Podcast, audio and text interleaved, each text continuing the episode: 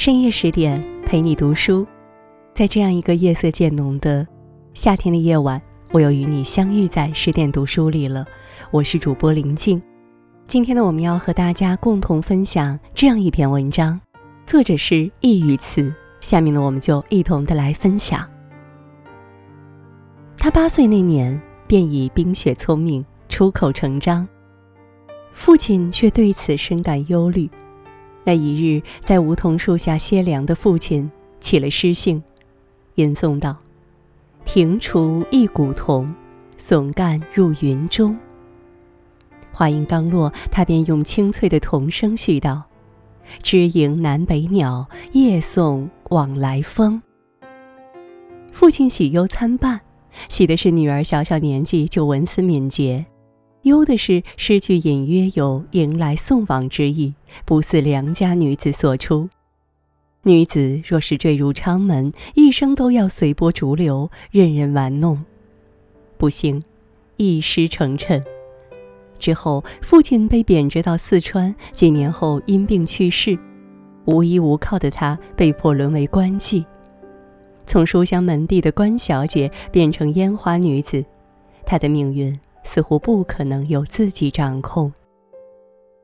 令人没想到的是，未来岁月里，她却因文才出众被誉为女教书郎，与大诗人元稹相恋所作的《春望词》流传千古，发明的指尖被奉为古今绝艺。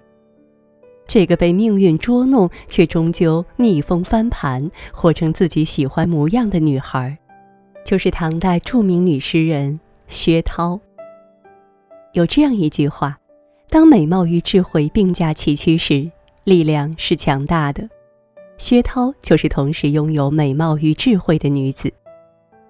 因为容貌清丽，通诗书，善音律，很快她就才名远扬，来往官员不乏白居易、杜牧这样的文坛名士。但真正令她大放异彩的，却是剑南西川节度使韦高。一次宴会上，韦高似乎有意考考薛涛的才学，要他即席赋诗。薛涛也不推辞，挥笔而就《夜巫山庙》。韦高读到“惆怅庙前多少柳，春来空斗画眉长”，不由得大声叫好。想不到身为官妓的薛涛，对他这个行政长官不仅没有刻意奉承，反而隐有劝诫之意，着实令人刮目相看。他很欣赏薛涛，常要他相伴在侧。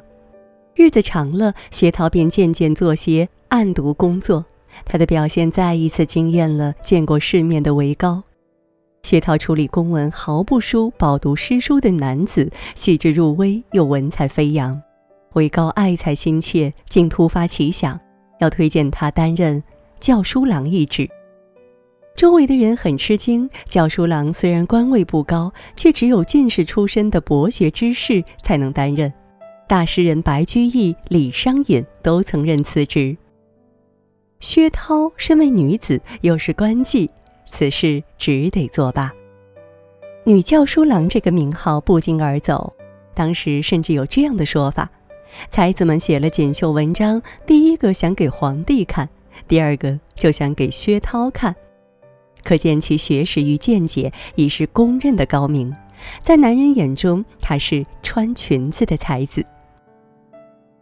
风光背后是苦读，学向勤中得，迎窗万卷书。隔着千年岁月，依然不难想象这样的画面。迎宴散场后，别的官妓早已沉沉睡去，薛涛却在烛光下勤学，也是那么安静，耳畔只有书页翻动的声音。他喜欢这样的自己，即使沦作卑微的官妓，也要用自强苦读证明实力。身在泥泞中，却不忘要开出娇艳的花儿。薛涛明白，清丽的容颜只能得到男人的短暂青睐，唯有自尊自强的女子，才能赢得他们长久的尊重。才子常恃才傲物，才女似乎也不例外。由于很受韦高器重，一些官员便送上金银求薛涛引荐，他倒也痛快收下，只是全数上交。次数一多，便惹恼了韦高，将他发配松州。一路上满目荒凉，久居繁华之地的薛涛开始后悔自己的狂傲，差人给韦高送去十离诗，以示悔意。其中一首《犬离主》是这样写的：“熏扰朱门四五年，茅香足尽主人怜。无端咬着亲情客，不得红丝毯上眠。”薛涛将自己比作小犬，韦高比作主人。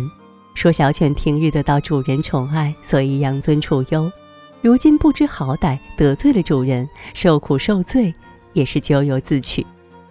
韦高读罢很受感动，记起了薛涛的种种好处，将他召回蜀中。有人为薛涛在诗中表现出的卑微深感惋惜，才女又如何？最终还是只能在权贵面前卑躬屈膝。《菜根谭》里有这样一句话。人情反复，世路崎岖，行不去处，须知退一步之法。人际关系复杂多变，人生道路也不会一帆风顺。遇到困境时，有智慧的人会退一步，以求变通。从这个角度看，薛涛通过诗歌向韦高求情，难道不是一种变通？何况他从未失去尊严，如果不是洞察人心，又怎能轻易打动韦高呢？表面上他在求饶，实际上却又一次展现了自己的才智。他想做的从来都是审时度势、能屈能伸的女诸葛，而非泥古不化的老夫子。我是选自己爱的人，还是选爱自己的人？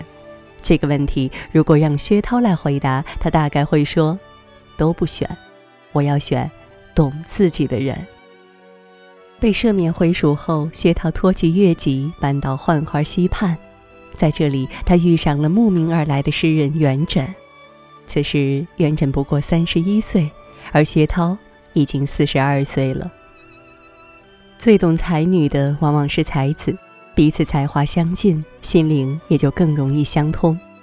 最懂薛涛的元稹，点燃了他最炙热的爱情。两人在一起的时间其实不过短短三个月，却令薛涛感受到了前所未有的幸福甜蜜。他柔情万种地写道：“双栖绿池上，朝暮共飞还。更忙降区日，同心点夜间。”和懂自己的男人在一起，即使朝暮相对，也是相看两不厌。可惜元稹很快调离蜀中，也没有依约来接薛涛。他写下《春望词》，以慰相思。花开不同赏，花落不同悲。欲问相思处，花开花落时。字字含情，道出了薛涛的心声。每当花开，每逢花落，我都那么思念你。只有你最懂我的诗，只有你最懂我的心。但他只是思念。却没有抱怨，没有那种寻死觅活的小女人情态。不要以为他没料到这种结局。才子多风流，元稹偏又是才子中的才子。他对崔莺莺始乱终弃，还写成情史到处炫耀。表面上对妻子深情无限，却在其缠绵病榻时和别的女人你侬我侬。但薛涛要的本就是知音，如今求人得人。无怨无悔。活得通透的女人不会用爱情交换荣华富贵和天长地久，她们只愿与灵魂伴侣相爱。在她们看来，爱情本就是心与心的相遇，只有和懂自己的人相爱，女人的心灵才能真正得到滋养，焕发出自己都想象不到的魅力。薛涛喜欢自己和元稹在一起时的模样，不用太多言语，一个眼神。一个微笑，就足以确定彼此的心有灵犀。那天风和日丽，一辆马车停靠在 B 机房，车上走下一位女子，他已非盛年，却依旧姿容秀逸，气质不凡，只是身着灰色道袍，竟是个道姑。围观者窃窃私语：“这是何人？着实不俗。”名妓薛涛被元稹抛弃后看破红尘，心灰意冷，来此隐居。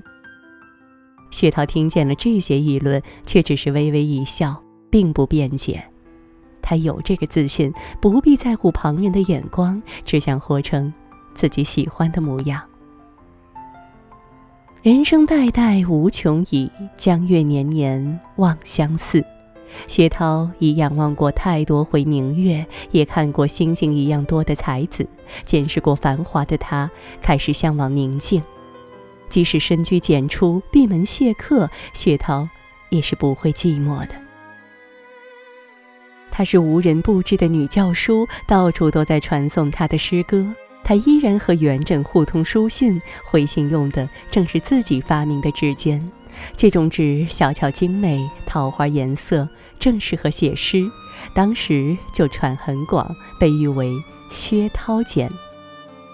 在自己创造的纸上写自己得意的诗，何其风雅！